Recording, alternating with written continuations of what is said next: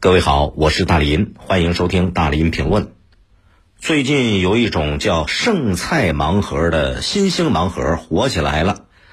据说这是从欧美国家发端，渐渐流行到国内的。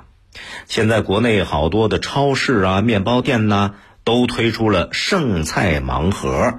这种新奇的盲盒形式特别受年轻朋友的追捧。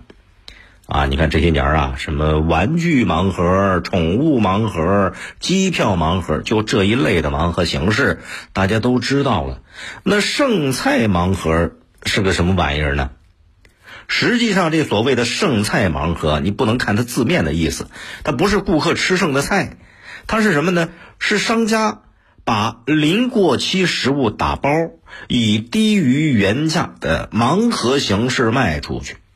这种盲盒呢，一定程度上避免了食物的浪费，而且呢，价格也很便宜，这迎合了部分群体追求经济实惠的用餐需要。再一个呢，对商家来讲啊，能够把没卖完的食品进行二次售卖，最大程度的降低了自己的成本，这是一种双赢的这个买卖双方双赢的商业模式。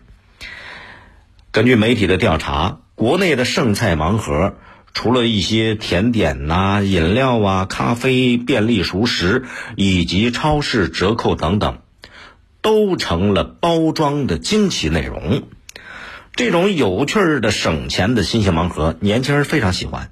啊，社交媒体上有很多买了剩菜盲盒之后，他把自己食用的感受记录下来，在网上进行分享。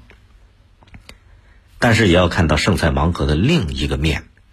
就是因为这种剩菜盲盒的内容是未知的，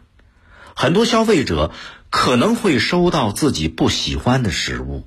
尤其是对于部分有过敏源的消费者来讲，食物成分的未知性可能会给他们带来一些健康的风险，所以以避免食物浪费为初衷的这种剩菜盲盒。现实生活当中可能也会导致另外一种形式的浪费。除此之外呢，部分消费者在买了这剩菜盲盒之后啊，他也反映出说是口感不佳啊，保质期太短，或者说吃完之后这肚子不舒服等等这方面的问题。而商家呢，他把食品的呃，比如生产日期呀、保质期呀、配料表这些关键的信息抹去了。消费者看不到食品的种类，不能够了解食品的成分和保质期，这里边可能就会有安全和健康方面的隐患。价格确实不贵，挺便宜，但是拿到什么，这就凭个人的运气，凭商家的良心。所以有网友在网上吐槽，啊，有的说买到过一次发酸的，还有的说上次买了感觉都是卖不出去的东西，口感不好。能看到这里边反映的是什么问题？剩菜盲盒爆火的背后，它就有着健康安全的隐患。剩菜可以是盲盒，但是食品安全绝对不能像开盲盒一样，是吧？盲盒的形式可以继续存在。消费者关于剩菜也应该有一定的知情权，比方说商家可以把食物的生产日期、保质期、配料表这些关键信息要标注清楚，这个不能欺瞒消费者。哎，部分关键信息的知情权要让消费者清楚，商家也得秉持一种诚信经营的基本原则。食物可以临期，但是你绝对不能过期；可以优质，绝对不能变质。所以这时候要发挥市场监管部门的作用了。这个监管部门得履行自己的职责，把剩菜盲盒的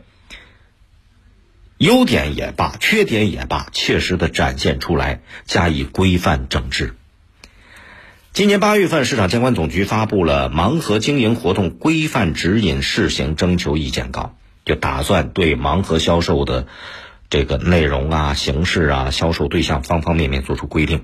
这意见稿里边指出来，像药品、医疗器械、特殊化妆品、活体动物、食品等等，在使用条件、储存、运输、检验、检疫、监督、管理等方面都有严格要求的商品，这些不能用盲盒的形式进行销售。所以，盲盒形式销售临期的食物，这所谓的剩菜盲盒，未来会怎么样？这恐怕还要时间的检验和政策的支持才能走下去。还是那句话，剩菜可以忙，监管不能忙。有关部门得加快制定和实施这个剩菜盲盒的相关规范和行业标准，来引导他们规范有序的发展。你可以通过快手、抖音搜索“大林评论”来沟通交流。